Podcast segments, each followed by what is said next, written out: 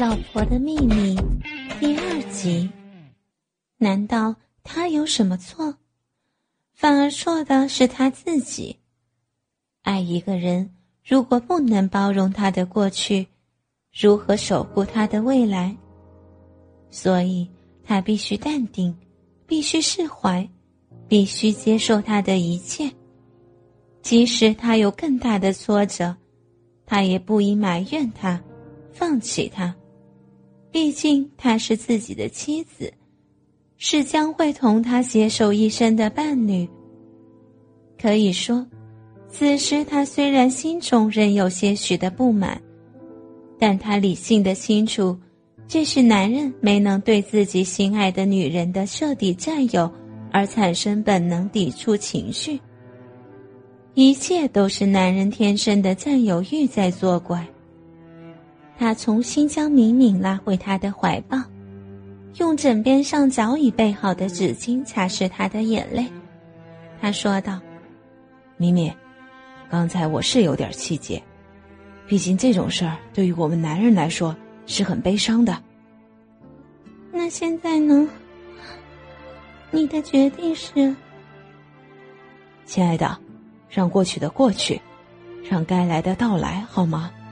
我爱你。”他轻轻的亲了一下他的额头，明明有些诧异，有些不相信的问他：“珊珊，你真的不介意那事儿吗？”“当然不介意，那不是你的错，伤害你的人会遭报应的。”明明两眼发光，情绪开明了起来，一下吻住了他的嘴。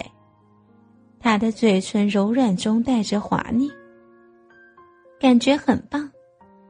这是他们两个人第一次接吻，而且一接吻就是很长的时间，长到不知何时才分开的。只知道是他来分开，因为他突然对妻子被强奸这件事儿产生了强烈好奇心和刺激感。米米似乎还回味在刚才的热吻中。他说道：“米米，既然事已出口，也不算什么秘密了。能不能和我讲一下那件事是怎么发生的？”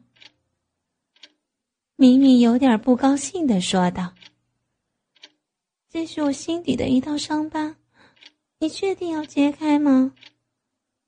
他犹豫了一下。但还是决定想要了解事情的真相。他说道：“我想知道。”好吧，既然你想知道的更多，我也不便瞒你。但我希望你不准生气哦。我不会气的，就当做听故事。这件事情只有很少的几个人知道，连我父母，我也没有说过。为什么当时不告诉你的父母，让他们帮你报警啊？这在我们那是很丢人的事儿，哪里会想到去说？而且当时，即使报警也是没用的，因为那人家里很有钱，在政府也很有关系。他不禁呕血的感慨：又是富二代出来造的孽，可恨。这么说，你跟那个人是认识的？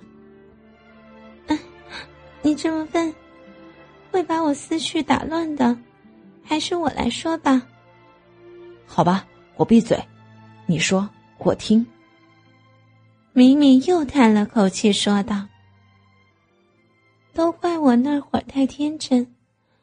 那年正值夏天，我在我们那儿一所重点高中读书。”说句不好意思的话，也许是我聪明。我平时除除了上课，平时基本都不看书的，直到要临考的时候，才临阵抱佛脚的复习一下。但是每次都能考到年级前一百名，从而让我在学习上总有信心能考好。这种信心也变成了我的自负，也让我有更多的时间去玩。那会儿我很贪玩的。明明说起他读书的过去，显得很得意。嗯，继续。因为贪玩，我和我们班上一位也很爱玩的女生走得很近。我们经常一起不去晚自习，而去逛街，去冰饮店吃刨冰消磨时光。后来，他跟校外的一个混混谈起了恋爱。当时在我看来，她算是我的好姐妹吧。为了不让她吃亏，我也觉得好玩。在他们俩约会的时候，我也会跟着去。他们也不反对。觉得多一个人不会那么无聊。我和他们一起玩了差不多两个星期。她混混男朋友的好兄弟从北京回来了，这样我们就是四个人一起玩了。平时我们四个人一起玩游戏厅、吃烧烤、打牌，从而我也就学会了喝酒。但我坚决不会抽烟。因为烟的烟味儿，我很受不了。难怪了，我就不抽烟。明明看着他幸福的笑了笑，继续说：“这样过了一段时间，那混混的兄弟看上了我，来向我表白，要跟我交往。我当然是看不上他了，所以我拒绝了，并对他说：‘我们还是做朋友简单点儿。’”他说：“这是他第一次主动追求一个女生，也是第一次被主动的拒绝。当时也就那样，没有多说什么，过了就过了。后来，我们依旧像从前那样，有空余时间就一起出来找节目玩。直到有一次，混混的兄弟过生日，邀请了我们去他的家里一起玩。”他的家很大，装修很华丽。他的父母没有在家，只有我们四个人。晚上，我们吃完蛋糕，就在他家里一边 K 歌，一边尽情的喝酒。当时我真的很傻，总以为我们四个都是熟人，不会发生什么。喝醉了也会互相照顾，所以我也没有顾忌。畅快的喝酒，我们一直喝到凌晨两点多。然后，我的那个好姐妹和她男朋友去一间房里睡觉，剩下我和混混的兄弟两个人。他一直坏坏的盯着我，我心里厌恶他的眼光，就说道：“看什么看？没有见过美女吗？”他说。世界上的美女都不及我的美丽。他说他真的很喜欢我，要我做他女朋友。我跟他解释说早就跟他说过了，跟他是不可能的。可他说他要将不可能变成可能。